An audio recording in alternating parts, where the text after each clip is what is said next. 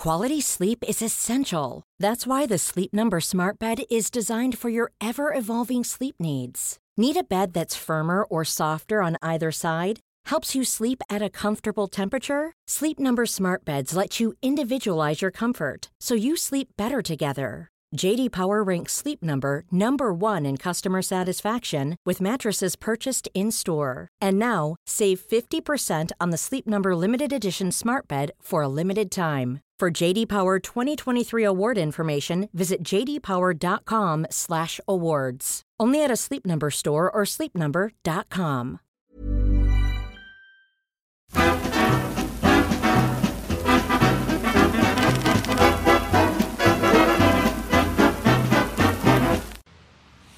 Grüezi miteinander. Ich begrüße Sie ganz herzlich zu einer weiteren Ausgabe von Weltwoche Meilensteine der Schweizer Geschichte mit Professor Christoph Mörgeli. Mein Name ist Roman Zeller und ich befinde mich hier in Basel. Und zwar hinter mir sehen Sie schon, ja, die blau-rote Farbe. Das ist ein Stadion eines des, der berühmtesten Schweizer Fußballclubs des FC Basels. Es geht allerdings nicht den FC Basel. Es geht um den St. Jakobs Park. Sie wissen vielleicht, wo ich nun bin. Die St. Jakobs Kirche sehen wir hier. Wir sind also beim St. Jakob. Und jetzt sind wir hier bei unserem äh, Haushistoriker Christoph Mörgeli, bei unserem allwissenden wissenden Geschichtsexperten Christoph. Wir sind hier bei dem St. Jakobspark, bei der St. Jakobskirche. Hat das etwas zu tun mit dem St. Jakob? Um was geht es heute in der Ausgabe? Grüezi miteinander. Wir sprechen heute von einer großen Schweizer Schlacht, die auch in der Erinnerungskultur eine recht wichtige Rolle spielt. Es geht äh, um die Schlacht bei St. Jakob an der Birs vom 26. August 1444. Um was geht es da bei dieser Schlacht? Wer kämpfte gegen wen? Wer bekriegte sich? Warum bekriegte man sich? Kläre uns auf. Diese Schlacht ist zu sehen im Rahmen des alten Zürichkriegs, besser genannt um den Toggenburger Erbfolgekrieg. Da balgten sich nämlich die Zürcher und im Wesentlichen die übrigen Eidgenossen, damals war die Eidgenossenschaft noch achtörtig, um das Erbe der Grafen von Toggenburg. Und das hatte Auswirkungen bis hier vor die Tore von Basel.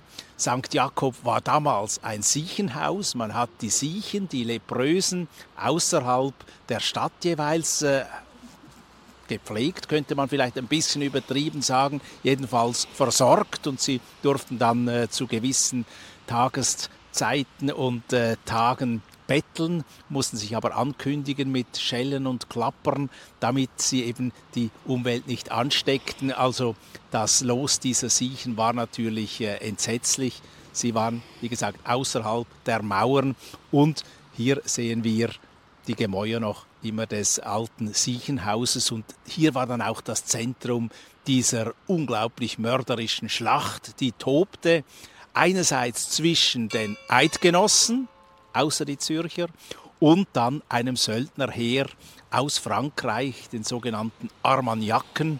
Und es standen sich hier etwa 1500 Eidgenossen gegen 20.000 Armagnacken gegenüber. Und da kann man sich das Ende vorstellen.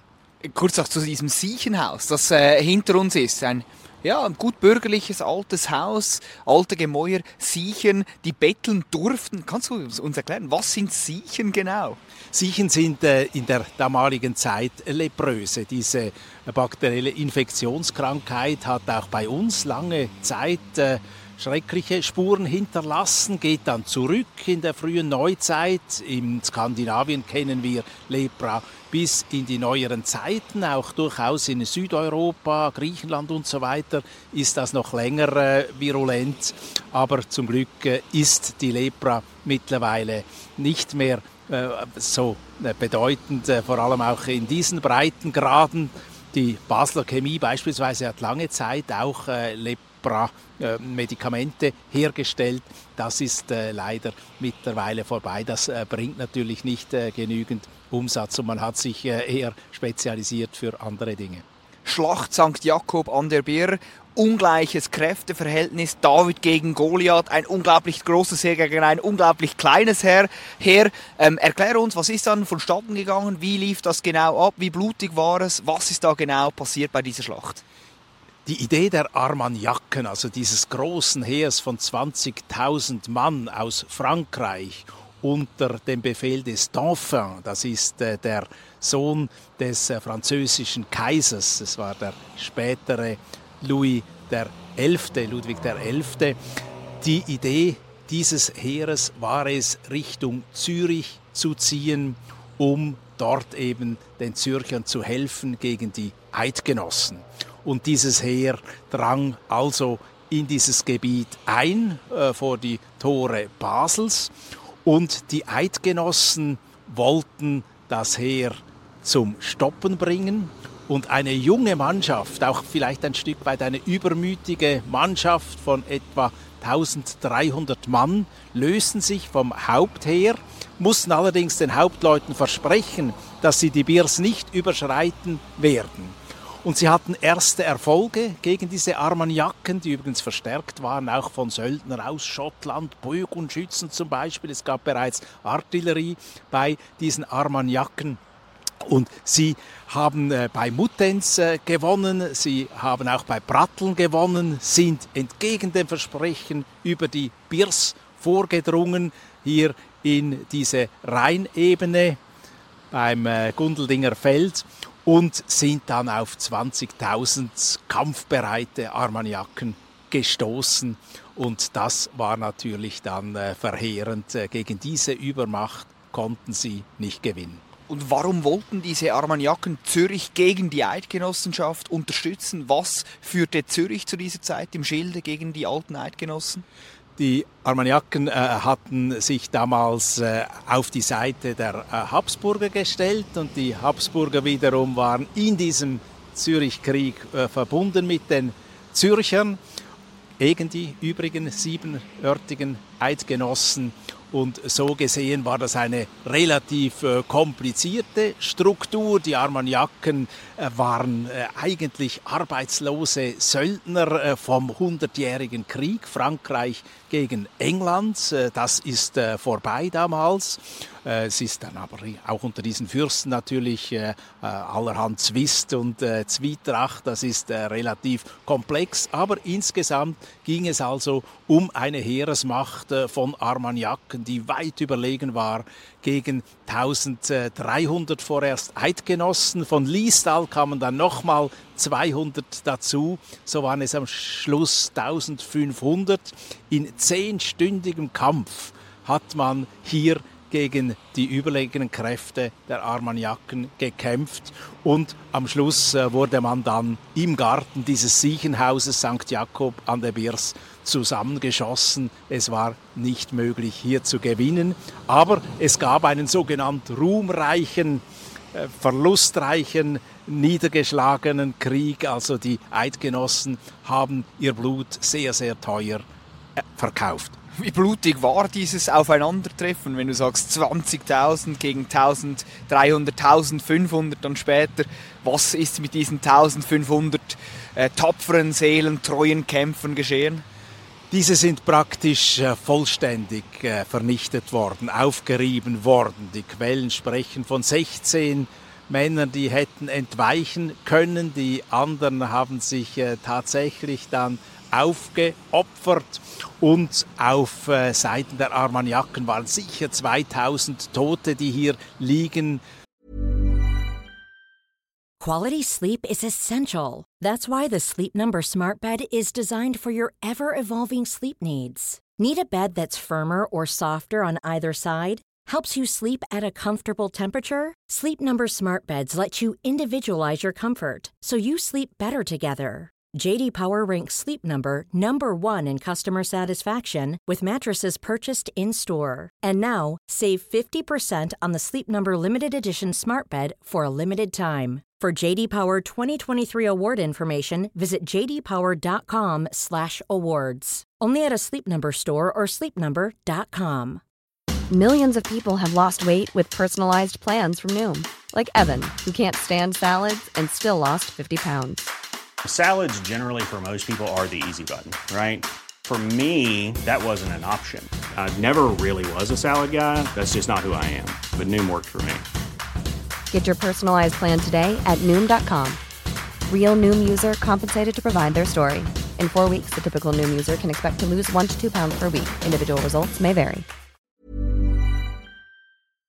Geblieben sind. Jedenfalls hat das äh, den Dauphin, der sie anführte, so äh, beeindruckt, dass er nicht weiter Richtung Eidgenossenschaft vorwärts drang, sondern sich dann zurückzog. Und diese Schlacht bei St. Jakob hat auch ganz wesentlich den Ruhm in ganz Europa der eidgenössischen Kampfkraft begründet. Also die Eidgenossen waren tatsächlich äh, nachher eine fast europäische Großmacht, was jedenfalls den Export von Söldnern betrifft. Ja, genau, das wollte ich eigentlich sagen. Was, ist die, was war die Bedeutung, was war die Folge von dieser Schlacht? Was hat das auch für das Renommee der Schweiz über die Landesgrenzen hinaus, was hat das gebracht? Es war natürlich ein äh, Zeichen einer unglaublichen Opferungsbereitschaft. Wir würden heute aber auch sagen, einer unglaublichen Unvorsichtigkeit. Die Eidgenossen haben sich massiv überschätzt. Sie haben geglaubt, man kann nicht zwei Schlachten gewinnen und sich dann zurückziehen. Man hatte einen Ehrenkodex, dass man vorwärts geht und auf dem Schlachtgelände dann drei Tage bleiben muss nach äh, erfolgtem Sieg. Sonst ist es kein echter Sieg. Und diese doch uns etwas seltsam anmutende Strategie und diese Ethik hat dann zu diesem Untergang geführt, der aber natürlich wirklich die damaligen Zeitgenossen unglaublich beeindruckt hat, indem sich eben die Eidgenossen nicht ergeben wollten, indem sie kämpften bis zum Schluss, obwohl es gewisse Vermittlungsversuche noch gab gegen den Schluss dieser zehnstündigen Kämpfe könnte man aus heutiger Perspektive auch von einer gewissen Ungestümheit, einer ungestümen Kriegsführung sprechen, vielleicht sogar überspitzt formuliert einer, einer, einer dummen Strategie, dass man sich da eigentlich in, in, die, in, die, in die Kreis, lachend in die Kreissäge ge, ge, gesprungen ist. Ich fürchte, das äh, geht in diese Richtung. Äh, man darf nicht vergessen, die Kriegführung der alten Eidgenossen war keineswegs so diszipliniert, wie wir uns das vorstellen. Es war immer ein großes Problem, das Entlaufen, in dem eben die jungen, übermütigen Krieger, wenn der Frühling so richtig begann, einfach äh, Richtung äh, Ausland zogen, Burgen brachen, äh, sich in irgendwelche Abenteuer stürzten und die Politik, der Rat konnte sie nicht zurückhalten. Und das andere Problem ist dann wieder das Entlaufen, in dem, wenn man schon Kriegszüge veranstaltete und die einigermaßen zu organisieren versuchte, die Männer auch wieder disziplinlos nach Hause rannten, wenn da eben die Erntegeschäfte oder anderes rief. Also die Disziplin war unglaublich schwer aufrechtzuerhalten und das zeigte sich in verheerendem Maß auch an diesem 26. August des Jahres 1444 bei St. Jakob an der Birs. Wurde eigentlich so diese ungestüme, diese Anarcho-Haltung der äh, äh, Eidgenossenschaft gewissermaßen ein wenig zivilisiert? Wann, wann war das der Fall? Es war dann etwas besser bei den Burgunderkriegen, welche ja für die Eidgenossen ausgesprochen gut und günstig verliefen. Dreimal hat man Karl dem Kühnen eine Schlacht geliefert und dreimal hat man gewonnen. Nachher war die Eidgenossenschaft gewissermaßen militärisch zumindest eine europäische Großmacht, ein Stück weit. Äh, es kam dann allerdings auch Zank und Zwietracht, äh, nicht zuletzt wegen der Burgunderbeute, wer da jetzt was behalten darf. Und äh, das hat die Eidgenossenschaft dann massiv fast zerrissen, müsste man sagen. Und später kommt mit der Reformation dann die Ablehnung dieser Solddienste, dass man also grundsätzlich nicht mehr sich unter fremde Herrschaft begibt, um zu kriegen gegen gutes Geld. Ganz äh, aus ähm, Merzen ließ sich das nicht, denn zumindest die Innerschweiz war angewiesen auf solche Solddienste, rein wirtschaftlich. Das war wirklich nur für die Mittellandkantone machbar, ohne. Aber es äh, ging sicher bis zum ausgehenden 15. Jahrhundert, dass äh, diese Disziplin dann äh, endlich äh, aufrechterhalten werden konnte, einigermaßen mehr oder weniger. Und wie hat sich in der Folge das Verhältnis zwischen der alten Eidgenossenschaft, zwischen diesen sieben Kantonen und Zürich entwickelt, die ja einander eigentlich eher ähm, missgünstig oder missliebig gegenüberstanden. Es kam dann zu einem Friedensschluss. Es gibt äh, in jener Zeit noch eine andere Schlacht vor den Toren Zürichs, nämlich die Schlacht äh, bei St. Jakob an der Siel. Das darf man nicht verwechseln, aber auch da ging es um das Zürcher Siechenhaus, wo diese Schlacht stattfand zwischen eben den äh, Stadtzürchern und äh, den Eidgenossen. Da fiel dann auch der Bürgermeister äh, der damaligen Zeit äh, von Zürich. Aber hier bei St. Jakob an der Birs äh, war es tatsächlich so, dass die Eidgenossen ein ganz gewaltiges Potenzial an jungen Männern verloren haben, aber eben gleichzeitig natürlich ihr Renommee steigern konnten. Was hat eigentlich diesen Namen dieses Ortes geprägt oder wer vor allem? Wer ist St. Jakob, der dafür verantwortlich ist, dass wir hier bei St. Jakob an der Bier stehen? Ja, sagt Jakob ist der heilige Jakob mit der berühmten Jakobsmuschel, äh, der Vater, der Heilige der Pilger, der Jakobspilger auch. Und äh, es war üblich damals, dass man diese Siechenhäuser dem St. Jakob gewidmet hat, äh, so eben auch hier. Das ist äh, die Geschichte dieses St. Jakobs Quartiers, dieses St. Jakob Stadiums und auch dieser St. Jakobskirche, die wir hier gleich in der Nähe des Siechenhauses heute sehen können. Und warum ist jetzt dieser Ort für dich persönlich ein Meilenstein der Schweizer Geschichte? Warum hast du uns hierher geführt heute für diese Ausgabe der Meilensteine? Es war eine enorme Schlacht, ist wichtig in der schweizerischen Schlachtentradition. Die Schweizer haben ja eigentlich äh, die Eigenschaft, dass sie oftmals Niederlagen fast äh, eher feiern als Siege. Und das war eine Niederlage, wenn auch eine sogenannte ehrenvolle Niederlage. Sie wird dann vor allem begangen begonnen in äh, neuerer Zeit, äh, indem man dann diese Schlacht doch mehr und mehr zelebrierte im 19. Jahrhundert, im beginnenden Nationalismus, im beginnenden Bundesstaat, hat man gesagt, diese Schlacht war ganz entscheidend, damit die Eidgenossenschaft gerettet werden konnte. Es wurden dann auch allerhand Sagen, Geschichten um diese Schlacht herum erzählt, äh, beispielsweise eben, äh, dass äh, als die restlichen Bestände der Eidgenossen noch durch die Artillerie zusammengeschossen werden sollte, kam ein Ritter daher geritten und hat gespottet über diesen Rosengarten, der er da antraf, nämlich das Blut, das da vergossen wurde, worauf einer der Eidgenossen ihm auch ins offene Visier des Helmes einen Stein schleuderte, so dass er schwer verletzt zu Boden stürzte und dann vom Pferd zu Tode geschleift wurde. Das war so gewissermaßen die Rache in der Überlieferung. Was bleibt von dieser Schlacht? Ich sehe aktuell sehe ich ein Fußballstadion rot-blau, ich sehe eine St. Jakobs, eine Jakobskirche, ich sehe ein Haus, das du als Siechenhaus mir näher gebracht hast. Was bleibt von dieser Schlacht? Wie wird sie vielleicht heute zelebriert? Vielleicht, wie, wie wird ihr gedenkt? Was bleibt von dieser Schlacht von St. Jakob an der Birs? Die Schlachtentradition wurde, wie gesagt, im 19., vor allem auch im 20. Jahrhundert gefeiert und aufrecht erhalten, äh, beispielsweise in der Zeit der geistigen Landesverteidigung gegen das äh, faschistische Italien und das nationalsozialistische Deutschland.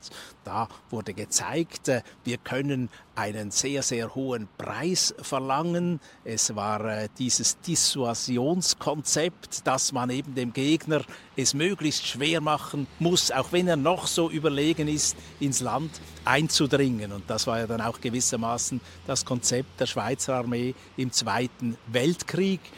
Die Schulkinder und die Schweizerinnen und Schweizer haben bis 1961 in ihrer Landeshymne gesungen, Heil dir Helvetia, hast noch der Söhne ja, wie sie St. Jakob sah, freudvoll zum Streit. Also man hat diese Schlachtentradition natürlich überhöht und verherrlicht, auch im Lied.